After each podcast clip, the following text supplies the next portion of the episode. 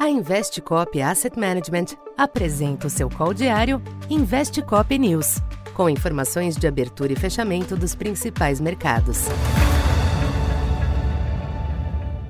Olá, bom dia a todos. Eu sou Alessandra Ribeiro, economista da Tendências Consultoria, empresa parceira da Investcop. E hoje, dia 26 de abril, na abertura aqui dos mercados, notamos uma certa devolução dos fortes ajustes de ontem cujo gatilho foi a volta do temor em relação a problemas no setor bancário americano após a divulgação do balanço do First Republic Bank. Assim, notamos nessa abertura o dólar devolvendo um pouco uh, do forte expressivo ganho de ontem, principalmente em relação a euro e libra. O petróleo também ensaiando uma alta modesta, depois de cair mais de 2% na sessão de ontem, também amparado na notícia de queda no estoque da commodity nos Estados Unidos na última semana.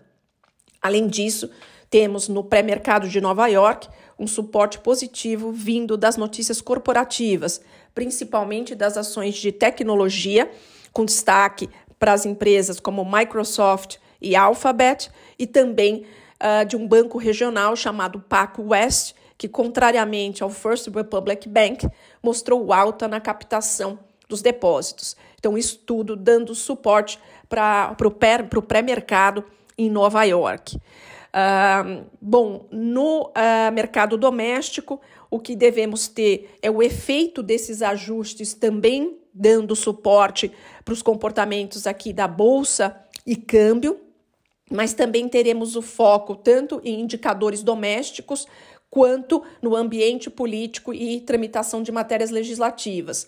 No ambiente doméstico, o foco fica especialmente para a divulgação do IPCA 15 de abril, cuja a nossa expectativa é de uma alta de 0,64, desacelerando em relação ao 0,71 do IPCA fechado de março.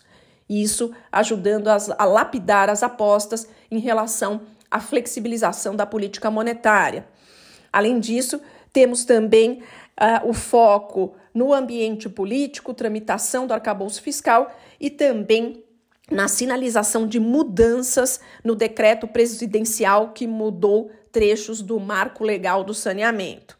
Por fim, uh, teremos também divulgação de balanços corporativos importantes aqui uh, no Brasil e nos Estados Unidos. Nos Estados Unidos, o destaque fica para a divulgação da, dos balanços da Boeing e Meta, e no Brasil, foco na divulgação do balanço da Vale após o fechamento do mercado. Bom, por hora é isso, bons negócios e até mais tarde. Essa foi mais uma edição Investe Cop News.